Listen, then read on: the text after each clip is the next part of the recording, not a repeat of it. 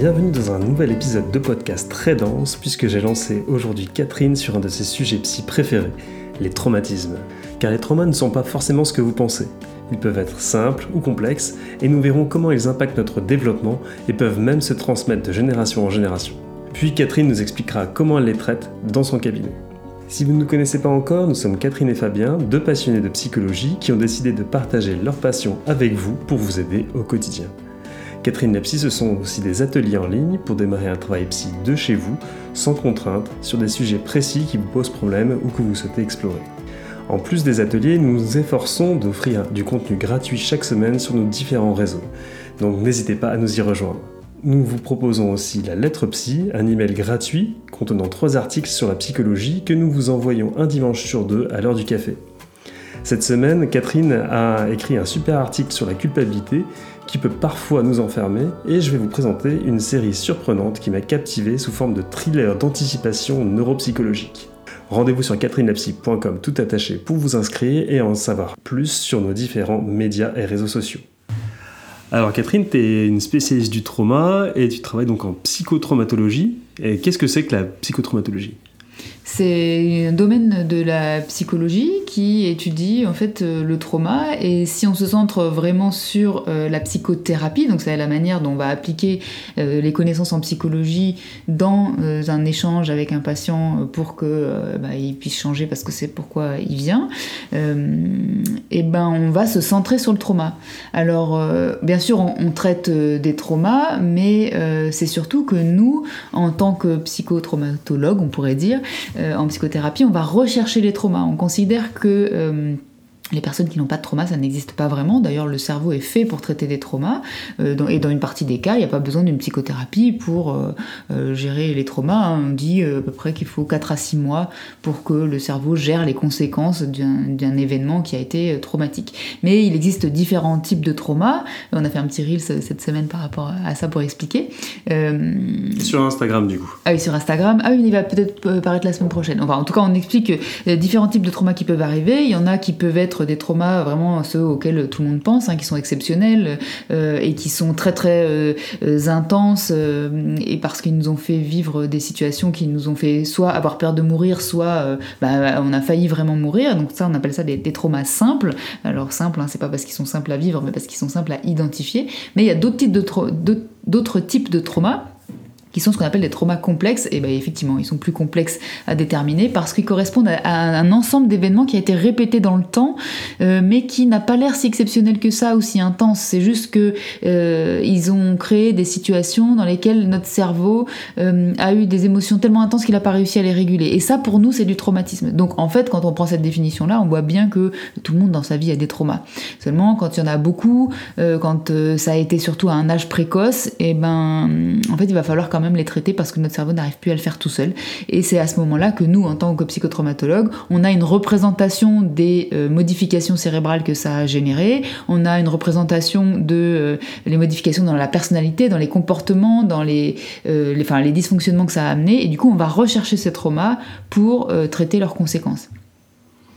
Ok, mais tu disais, ça m'intrigue, que on peut pas ne pas avoir de trauma est-ce que tu peux m'en dire un peu plus? Pourquoi? Parce que moi, par exemple, j'ai l'impression que j'ai pas non plus euh, des traumas, quoi. Donc. Euh.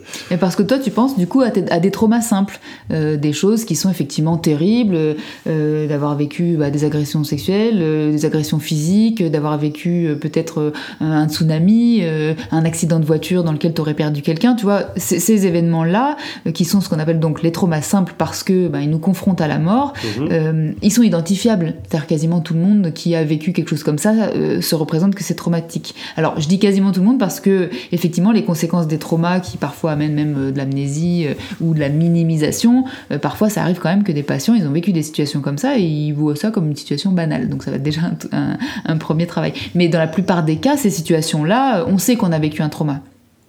Mais dans beaucoup de situations, tu sais pas que tu as vécu un trauma. On avait fait une vidéo YouTube qui s'appelait Avez-vous des traumas que vous ne soupçonnez pas où on détaillait un petit peu tout ça. Et c'est euh, effectivement la situation du trauma complexe. Et cela, euh, nous, on a vraiment l'impression que, euh, enfin, nous en tant que psychotraumatologue, alors on a un biais puisqu'on les cherche, hein, les traumas, donc bien sûr qu'on en trouve, mais on a l'impression quand même que ça, bah, c'est des choses qui arrivent à tout le monde. alors ça, c'est assez nouveau, hein, le trauma complexe, c'est quelque chose qui est arrivé dans les manuels diagnostiques seulement en janvier 2022. Donc euh, euh, c'est vraiment très récent dans le DSM qui est une autre... Pour, pour, resituer, là on enregistre le podcast, on est en, juin 2022. Oui, donc du coup c'est vraiment très récent. ouais les classifications des pathologies, euh, et particulièrement des pathologies mentales, en fait, on peut les retrouver dans deux recueils principaux. Euh, il y a un recueil qui est américain, qui s'appelle le DSM, et il y a un recueil qui est international, qui s'appelle la CIM.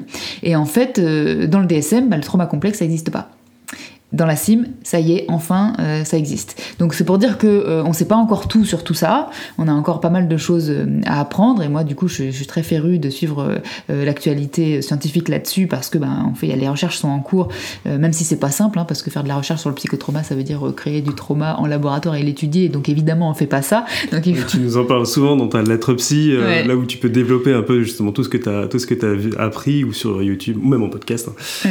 Oui, c'est vrai que dans les reels, c'est très court, on peut pas forcément faire ça, mais euh, quand même, j'essaie de donner des petites infos sur ce qu'on sait et, l'avancée des choses. Enfin bref, si on revient, du coup, je m'égare comme d'habitude. Hein. le trauma complexe, donc c'est vraiment une situation dans laquelle euh, ton émotion est tellement intense que ton cerveau n'arrive plus à réguler pendant un temps suffisamment long. Et le temps suffisamment long, euh, si t'es enfant quand ça t'arrive, ça peut être rapidement, hein, un quart d'heure, ça peut être déjà long. Si tu le vis qu'une fois, a priori ton, ton, cerveau va quand même traiter ça mm, parce que c'est un traumatisme pour toi, mais ton cerveau va pouvoir le traiter. Mais le problème, imagine une situation où ça t'arrive, t'as une émotion très très euh, intense euh, pendant un temps, voilà, je sais pas, suffisamment long, et elle se répète dans le temps peut-être tous les jours pendant 5 euh, ans. Je sais pas, imaginons, euh, c'est euh, tu, tu, rentres chez toi, tu as des parents qui sont eux-mêmes traumatisés et ils ne supportent pas que tu sois anxieux, par exemple, je dis n'importe quoi. mais toi, depuis que tu vas à l'école, tu es anxieux parce que, je sais pas, de voir des gens que tu connais pas, c'est difficile pour toi. Et le soir, bah, tu as besoin qu'on te rassure Sauf que euh, bah, tes parents, voilà, ils sont traumatisés, donc euh, ton angoisse, ça les stresse. Et euh, bah, à chaque fois, ils disent Bon, bah maintenant, ça suffit. Bon, bah maintenant, ça suffit. Donc toi, tu vas rester avec ton angoisse, ton stress, t'as personne à qui en parler, tu sais pas quoi en faire parce que t'es enfant, et c'est intense pour toi. Si ça t'arrive qu'une fois, c'est pas très grave. Si ça t'arrive trois fois, quatre fois, c'est pas très grave non plus. Mais imagine que ça t'arrive maintenant 450 fois. Est-ce que justement, du coup, ça devient pas la réalité, la normalité aussi? Qu'est-ce que tu veux dire par là? Voilà, si euh, par exemple tout le temps, dès que je rentre de l'école, je me fais engueuler, est-ce que ça ne devient pas la normalité, une sorte de, de règle, et c'est plus un trauma alors c'est un, en fait ça va être si, ça va faire partie du trauma complexe, mais pour toi, effectivement, tu vas pas te rendre compte que c'est un trauma. Donc les traumas complexes, c'est des traumas que je peux pas voir parce qu'ils ont été répétés tellement de fois que ça devient ma réalité. très souvent c'est le cas. Très souvent, c'est le cas. Alors, tu as des traumas complexes qui sont plus faciles à identifier. Euh, si tu euh, je sais pas moi, euh, malheureusement, bah, tu un parent qui est traumatisé, il, a une dépendance à l'alcool et il va avoir des comportements en lien avec une consommation excessive. nous, en tout cas, à l'extérieur, on va s'en rendre compte rapidement euh, et donc peut-être on va pouvoir te le communiquer et ça va pouvoir devenir euh, suffisamment évident pour toi que c'est traumatique. Mais effectivement, tu as des situations qui paraissent vraiment pas traumatiques euh, parce que, je sais pas moi, on t'a traité de gros nul toute ton enfance, donc je sais pas moi pendant des années et des années, donc c'est plusieurs milliers de fois, donc pour toi c'est devenu, comme tu dis, ta normalité. Euh, gros nul, c'est pas une insulte directe. Enfin, pour nous, bien sûr, ça va l'être, et, pour toi, à l'extérieur, tu vas dire, c'est vachement dévalorisant, donc ça peut... Mais c'est pas pareil que si on t'avait traité euh, de gros connard, peut-être ce serait plus simple pour toi de savoir que c'est un trauma. Ouais, mais si on te traite de gros nul pendant toute ton enfance, bah, ça peut devenir un trauma complexe. Donc c'est vraiment beaucoup plus complexe, même pour nous en tant que thérapeute, à l'identifier, parce qu'en fait, les patients, quand ils vont te raconter leur histoire, ils vont pas penser à te dire qu'on les a traités de gros nuls comme tu dis, parce que c'est une normalité pour eux. Et c'est toi, au fur et à mesure euh, d'échanger avec les gens, euh, de voir les réflexes qu'ils ont. Alors nous, comme du coup, la manière dont on se représente les choses, c'est que les conséquences euh, de la personnalité d'aujourd'hui, et notamment celles qui sont problématiques, viennent d'événements qu'on estime être, euh, comment dire, ce qui sont devenus la normalité pour les gens. Euh, nous, on va commencer à se représenter ça, on va poser des questions en lien avec ça, mais ça peut prendre vraiment du temps avant qu'on s'en rende compte, et, c'est pour ça que ça s'appelle complexe, parce que c'est à la fois complexe pour nous, en tant que spécialistes, de les trouver, de les débusquer, si je peux dire, mais c'est aussi complexe pour les patients d'accepter que c'est traumatique parce que euh, ils se rendent pas compte que euh, ben, pour eux ça a été intense quoi de, se faire dévaloriser comme ça. Voilà, et puis j'imagine aussi que euh, si c'est tes parents qui te traitent de gros nul, ça veut dire que tu remets en cause aussi, par exemple, tout un modèle d'éducation. Tout à fait.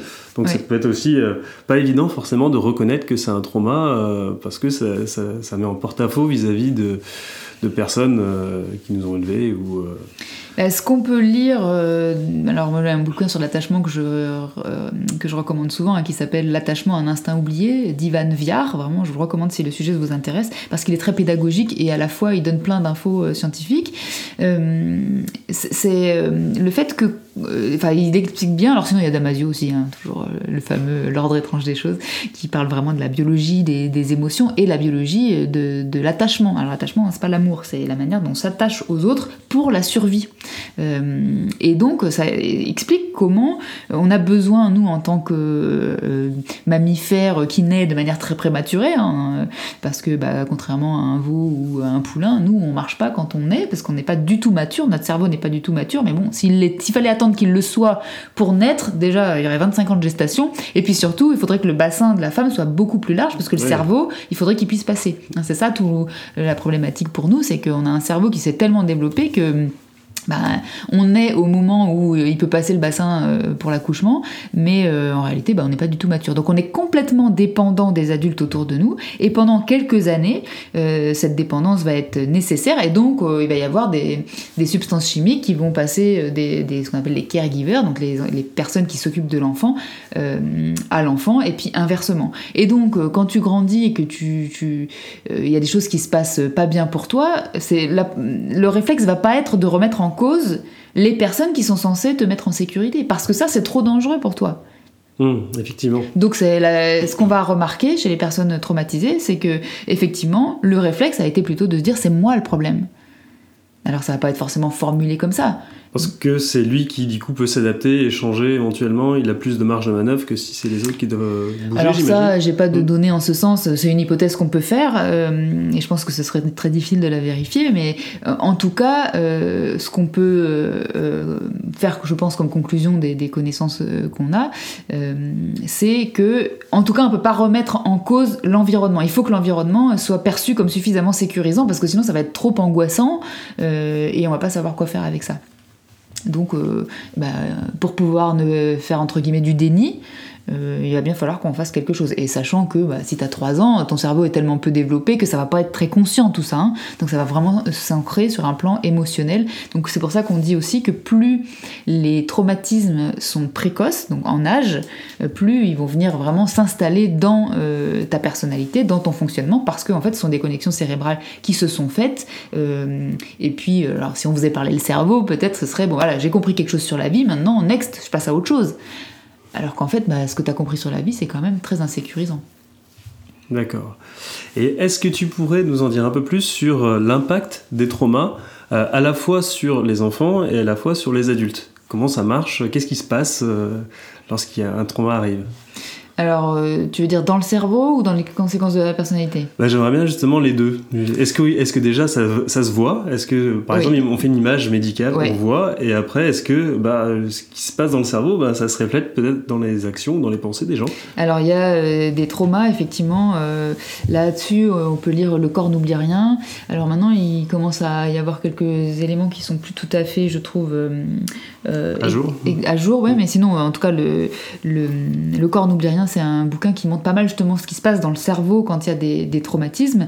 Euh, et sinon, pour les personnes qui font de l'EMDR, il y a vraiment euh, euh, le livre Pratique de la psychothérapie EMDR, où là, il y a vraiment des, données avec les dernières études.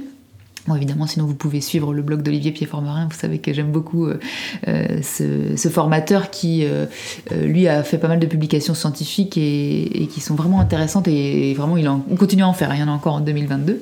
et donc, bref, c'est pour dire que on voit les conséquences des traumas. Ça fait rire, je digresse. Petite digression. Comme d'habitude, je pense que. vous avez le temps, hein, c'est le, le, principe du podcast. on voit en fait les conséquences des traumatismes dans le cerveau et notamment on va voir euh, des, modifications de la taille de certaines parties du cerveau et notamment celles qui gèrent euh, les récepteurs, comment dire, les récepteurs, celles qui, reçoivent l'information émotionnelle. Hein, en fait, ça grandit ou ça rétrécit Oui, les amygdales dans le cerveau, euh, on voit qu'elles sont enfin, grossies quoi. Je fais un petit aparté ici car à la réécoute, Catherine s'est rendue compte qu'elle s'était trompée. Sa langue a fourché et au lieu de dire activation de l'amygdale, elle a dit volume de l'amygdale. Donc je rectifie ici, la taille des amygdales dans le cerveau n'est effectivement pas plus grosse, c'est d'ailleurs le contraire semble-t-il, elles sont plus petites, mais elles sont bien hyperactivées. Leur activité est accrue, c'est ce qui cause l'hypervigilance. Pour approfondir cet aspect des choses, on vous a mis des études en description que vous pouvez consulter. Et je laisse de nouveau la parole à Catherine. Alors moi je suis complètement naïf, hein. je me dis si, euh, tu dis que une partie du cerveau elle grossit, c'est que peut-être qu'elle est même peut-être plus efficace. Donc, est-ce que les traumas pourraient rendre finalement les, personnes plus, je sais pas, plus rapides à comprendre des choses ou... Euh? Alors, euh, oui et non. C'est-à-dire que sur la partie émotionnelle, c'est-à-dire les récepteurs de, euh, de, ce qui se passe à l'extérieur, des stimuli extérieurs, vont être hyper développés. En gros, tu, tu vas avoir une suractivité là-dedans, donc c'est ce qu'on appelle l'hypervigilance. Donc euh, tu vas avoir, euh, moi je, montre souvent à mes patients, bon là les gens ne me voient pas, mais euh, je, montre, je mets mes mains autour de ma tête là pour montrer, voilà il y a toutes les antennes qui sortent. Alors c'est parlant pour eux parce que voilà c'est toutes les antennes un peu on peut voir qui captent tous les stimuli pour bah, en fait être sûr de bien les capter et que le traumatisme se enfin recommence pas parce que c'est quand même ça notre cerveau ce qu'il fait c'est que quand il y a des traumas il, il dit ok j'ai compris ça il faut plus que ça arrive quoi. Donc il va développer euh, des récepteurs euh, hyper intenses. Alors on pourrait dire là du coup on est hyper performant pour développer tous les, pour euh, repérer tous les stimuli dangereux autour de nous. Le problème c'est que c'est invivable. c'est ce qu'on va appeler parfois, alors pour certaines personnes, une hypersensibilité, mais pas dans le sens de ressentir plein de choses, etc. Dans le sens de tu ressens absolument tout et c'est complètement envahissant et c'est insupportable. Au bout d'un moment, tu peux plus être tranquille jamais, quoi. Parce que hmm. tu es tout le temps en train de t'attendre au danger. Donc c'est très performant, mais euh, c'est pas euh, hyper, euh, comment dire, utile pour la vie de tous les jours. Quoi. On n'a pas besoin d'être aussi performant là-dessus, sauf à la rigueur si tu si as, un métier dans lequel, bah, je sais pas moi, si t'es soldat en temps de guerre, probablement c'est utile. Bon, enfin. dans des cas particuliers éventuellement. Et euh, après, une fois que, donc tu as dit, au niveau euh, corporel, physique, on voit que le cerveau change euh, en fonction des, traumas. Mais après, au niveau de la personnalité, est-ce que tu peux nous en dire un peu plus aussi? Est-ce qu'un trauma façonne une personnalité? Alors en tout cas, euh, ça va créer des, choses, effectivement. Donc du coup, si on reprend cette idée de euh, quelqu'un qui serait hyper vigilant, avec euh, une hypersensibilité, mais qui, lui poserait problème, bah oui, ça peut faire partie des, traits de ce qu'on appelle le névrosisme, c'est-à-dire dans les Big Five, c'est un trait de personnalité. Les Big Five, c'est de quoi? C'est le, test de personnalité le plus scientifique qui soit, en fait, quasiment le seul d'ailleurs qui soit. Le test de personnalité, voilà. mais, et donc il dit, en gros, il y a les Big Five, c'est cinq traits de personnalité qui ont été identifiés comme étant évaluables chez chacun, chacune des personnes. Bon, en réalité, euh, il y en a beaucoup plus que ça, et dans les théories de la personnalité, il y en a plus que ça, mais ce seraient les cinq principaux. Et donc, euh, il y en a un qui s'appelle le névrosisme, qui est euh, une capacité entre guillemets à ressentir euh, beaucoup d'émotions à valence négative, donc c'est-à-dire assez désagréable. Euh, bon, bah moi je peux imaginer qu'il y a un rapport entre les deux. Alors j'ai pas lu d'études là-dessus. si vous vous en avez d'ailleurs, ça m'intéresse. je sais pas si on en a encore, parce que comme je disais, voilà, c'est assez récent tout ça en psychotraumatologie, mais moi je pense que ça, ça va jouer effectivement. Donc, mais il y a d'autres choses qui vont jouer aussi, c'est que une manière de réguler ses émotions c'est d'utiliser notre cortex cérébral, donc c'est la partie de notre cerveau qui est plus euh, réflexive, analytique, euh, et donc tu disais tout à l'heure comprendre. Comprendre, c'est pas pareil que recevoir des, des, informations euh, mhm. Des stimuli extérieurs qui vont te faire d'abord ressentir quelque chose et puis tu vas pouvoir ensuite euh, le comprendre parce qu'il faut savoir que ces, parties-là du cerveau vont pas du tout à la même vitesse. Les parties de notre cerveau qui euh, comprennent, qui analysent, elles, elles, sont beaucoup plus lentes, même si parfois on a l'impression qu'il y a des gens qui pensent vite, mais c'est beaucoup plus lent que les parties de notre cerveau qui euh, qui euh, euh, justement sont orientés vers notre. Euh, il faut que ça aille très très très vite, les stimuli, pour, pour survivre. Hein, c'est la partie inconsciente finalement. On pourrait le dire comme ça, ouais. On pourrait dire que c'est la partie inconsciente et la partie consciente. même si techniquement, moi je, trouve que c'est plus parlant pour moi de dire la partie qui capte les stimuli extérieurs et qui va nous générer une émotion potentiellement de danger. Et il faut que ça, ça aille très vite pour qu'on puisse réagir très rapidement. Et on a tous connu probablement des, des situations dans lesquelles on a agi et après on s'est dit merde, j'ai stressé trop vite ou j'ai agi trop vite, bah, ça montre ça qu'après on réfléchit. Et, donc, quand on a des émotions hyper intenses, une des stratégies, ça va être d'essayer de mettre du sens, de comprendre ce qui se passe pour réguler. Et donc parfois, alors là pour le coup c'est pas du tout développé, ça reste vraiment une hypothèse qu'on pourrait faire, euh, parfois euh, le potentiel intellectuel pourrait être développé euh, dans ce but-là, en fait, de réguler euh, des, situations euh, qui ont été extrêmement intenses, parce que si on peut mettre du sens, qu'il soit vrai ou faux, hein, peu importe, hein, qu'il soit réaliste ou pas, peu importe. Je veux dire, si t'as 3 ans et que tu essayes de mettre du sens sur une situation, on voit bien que voilà, ça va probablement pas être la même chose que si t'en avais 20. voilà, donc du coup, ça peut développer le potentiel intellectuel. c'est une hypothèse qu'on peut faire en tout cas. Ok, et ton trauma, donc s'il y a un trauma pour au niveau de au niveau d'un adulte, comment ça se, comment ça se traduit après sur, euh, sur la personnalité?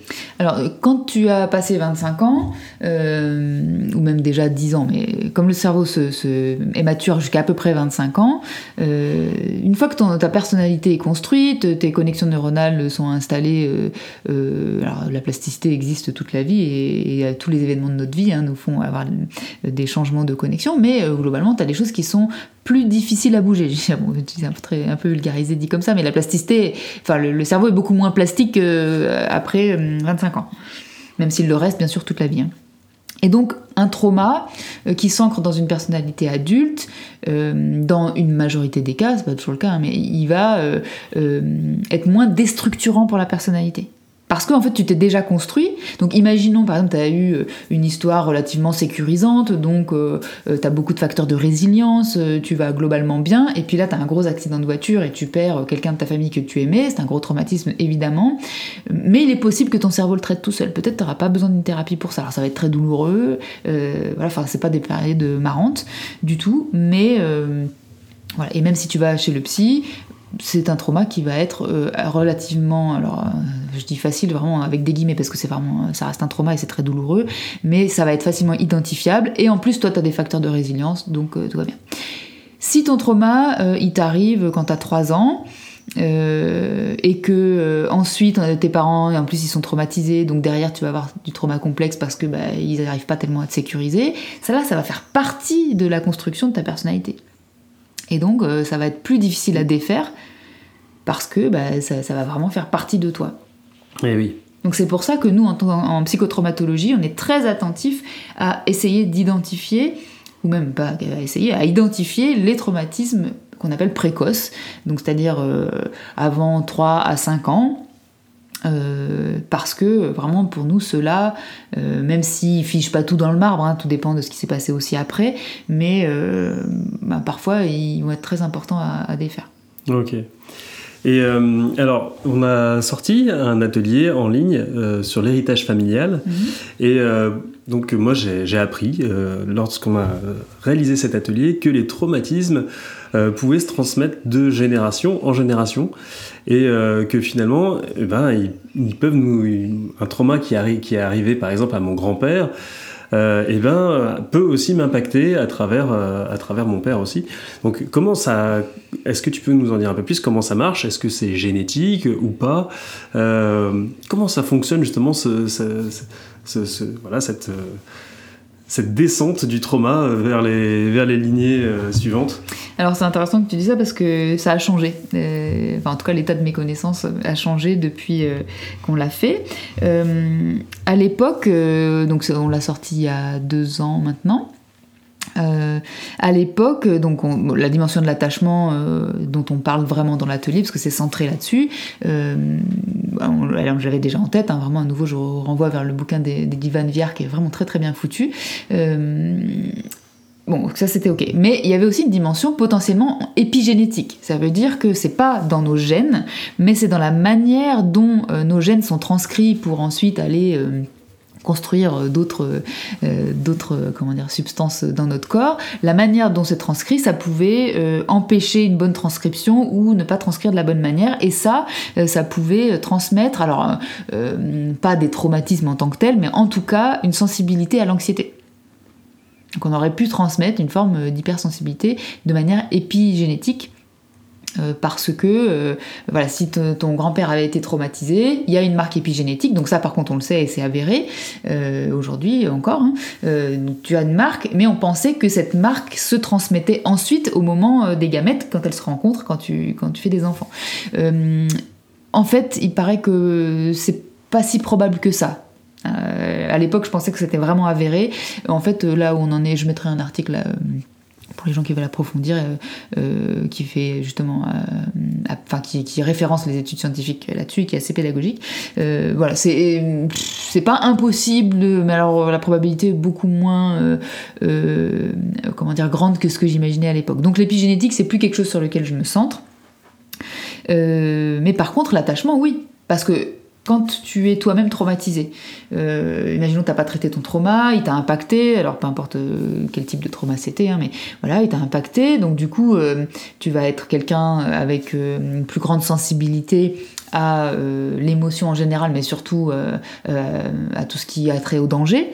Et euh, potentiellement, tu vas être euh, aussi, à force d'être sensible au danger, tu peux devenir irritable. Peut-être même tu es en dépression euh, ou, ou, tu fais des crises d'angoisse. Enfin, du coup, tu peux avoir, avec le temps, d'être hypersensible à tout ce qui est danger. Ça peut créer des pathologies parce que ça devient insupportable, en fait, d'être comme ça tout le temps. On n'est jamais tranquille, quoi.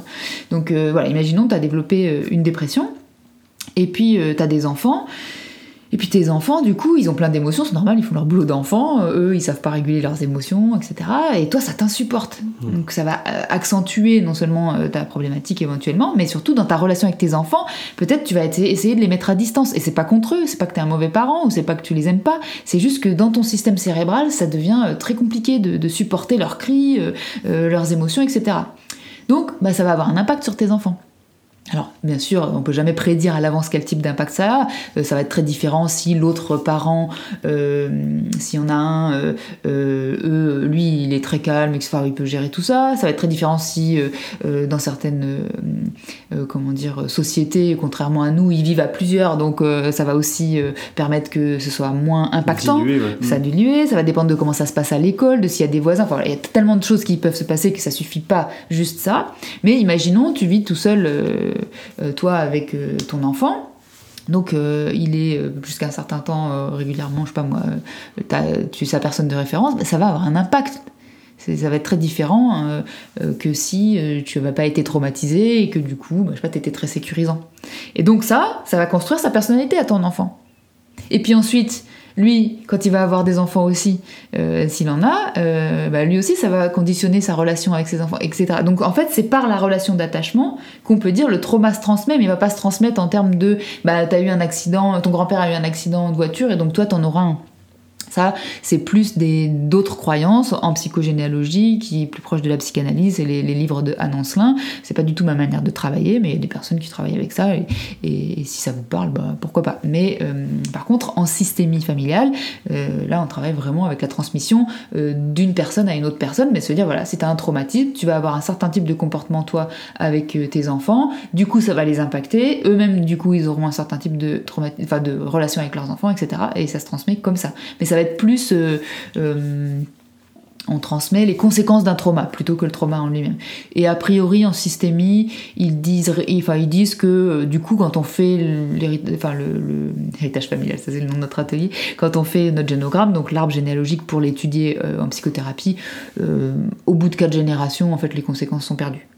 D'accord, quatre générations, c'est quand même c'est quand même pareil. Hein. C'est quand même pareil. Moi, je trouve que c'est assez, c'est vrai que c'est l'arrière l'arrière grand-parent qui qui impacte qui impacte. Voilà, je, ils disent que c'est le maximum. Alors là, à nouveau, j'ai pas d'études pour étayer ça, euh, mais euh, je pense qu'effectivement, ce qui se transmet après, euh, petit à petit, comme t'as pas eu toi-même la conséquence la plus intense, au bout d'un moment, la conséquence, ça me paraît très plausible de dire ça se dilue, quoi. D'accord. Alors, si vous voulez en savoir plus sur, sur, ce, sur ce sujet de l'héritage familial, donc vous pouvez voir notre atelier sur catherinelapsy.com dans bah, la rubrique Atelier.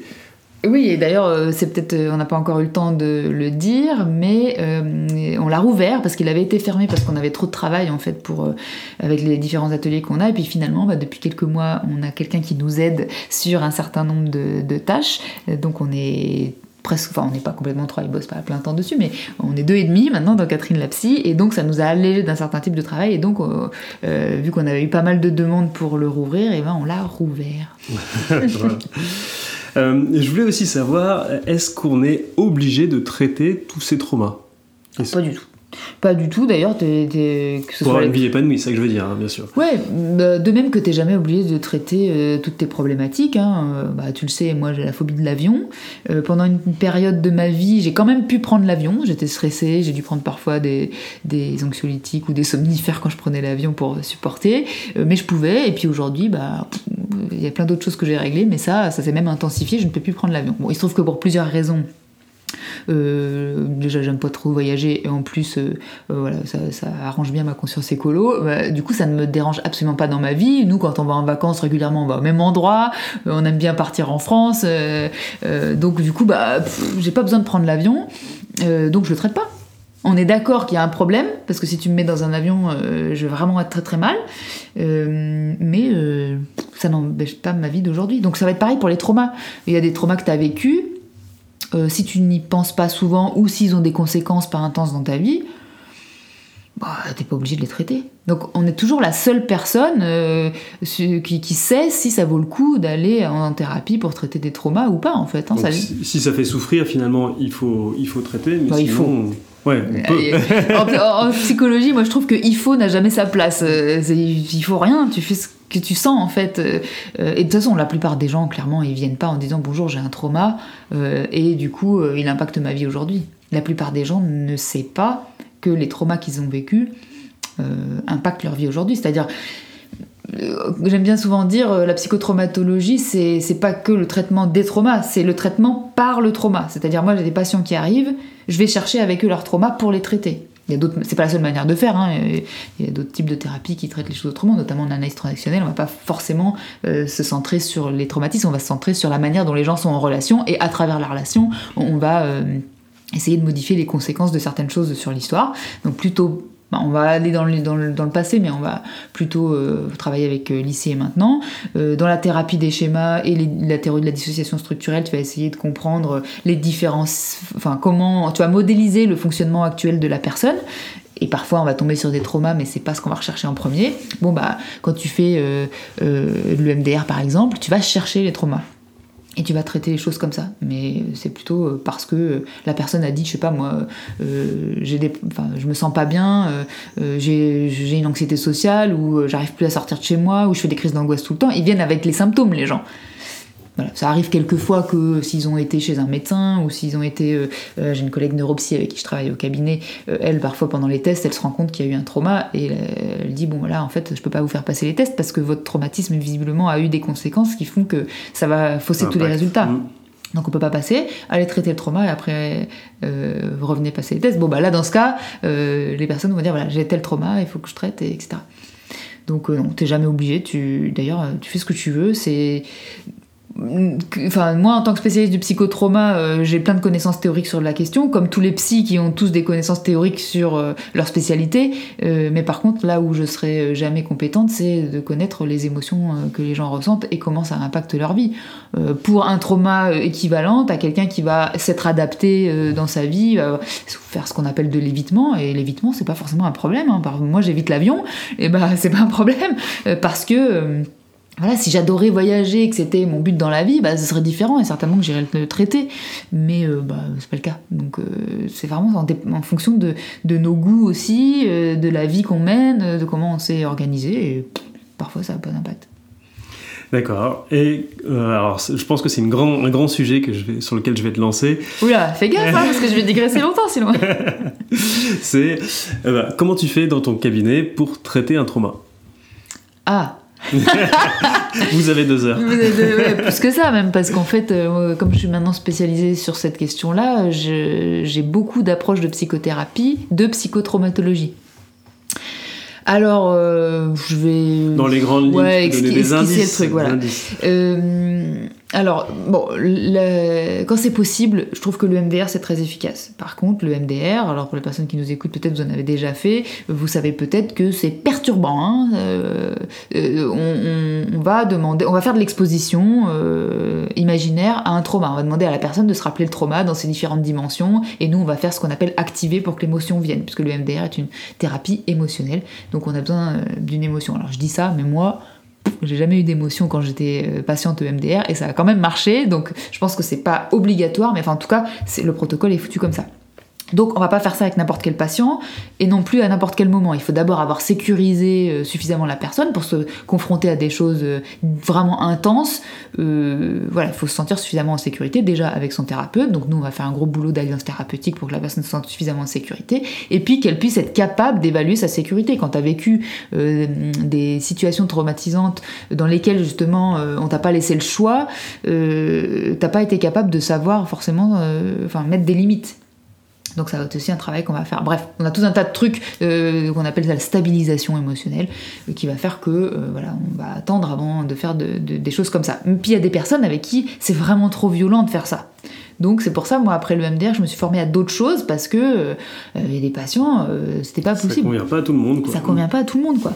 Donc euh, l'idée, parce que le MDR, hein, vraiment, c'est aussi puissant que ça peut être dangereux si on fait. J'aime bien le rappeler quand même parce que parfois on croit que c'est la panacée, que ça guérit tout. non, si on fait ça, mmh, sans précaution, enfin voilà, vraiment, ça, moi je pense ça peut retraumatiser. Donc c'est vraiment important de faire ça au bon moment et quand c'est adapté et avec les personnes à qui, pour qui c'est adapté. Donc pourquoi tu fais pas ça tout de suite, tout de suite. Quoi. Ah non, moi, je viens à mon cabinet. Euh, sauf si euh, vraiment tu as fait une thérapie déjà et que tu m'as convaincu euh, que vraiment, voilà, on va peut-être au bout de la troisième ou quatrième séance, on va faire déjà enfin, de la désensibilisation. Donc c'est ce que les gens appellent le MDR, hein, c'est quand on fait les mouvements oculaires ou, les, les, tappings. mais, mais voilà. Non. Sinon, en général, régulièrement, pas avant la dixième séance, tu vois. Ça veut pas dire qu'avant on travaille pas, parce qu'en fait, euh, tout ce qu'on fait avant, parfois, ça, suffit et les gens ont même plus besoin de faire de MDR parce que ça a remis le cerveau sur les rails, si je puis dire. C'est la stabilisation. Exactement. Donc ça, c'est quand c'est possible, voilà, je me dirige plutôt vers le MDR parce que pour moi, c'est ce qui est le plus rapide. Bon, euh, voilà, ça, c'est vraiment subjectif hein, pour le coup. Je pense que peut-être que d'autres collègues diraient les choses autrement. Euh, mais j'ai d'autres approches, notamment la théorie de la dissociation structurelle que je trouve hyper intéressante, où là, on va voir les, plutôt les conséquences euh, du trauma. Et là on va pouvoir faire des choses euh, euh, différentes avec des jeux de rôle notamment en thérapie des schémas quand on l'oriente vers psychotraumatologie parce qu'au départ c'est quelque chose de TCC mais c'est vraiment très utile pour les traumas. D'ailleurs, c'est assez recommandé dans le, pour les troubles de la personnalité borderline, qui sont des, des troubles dans lesquels il y a beaucoup de traumatisme.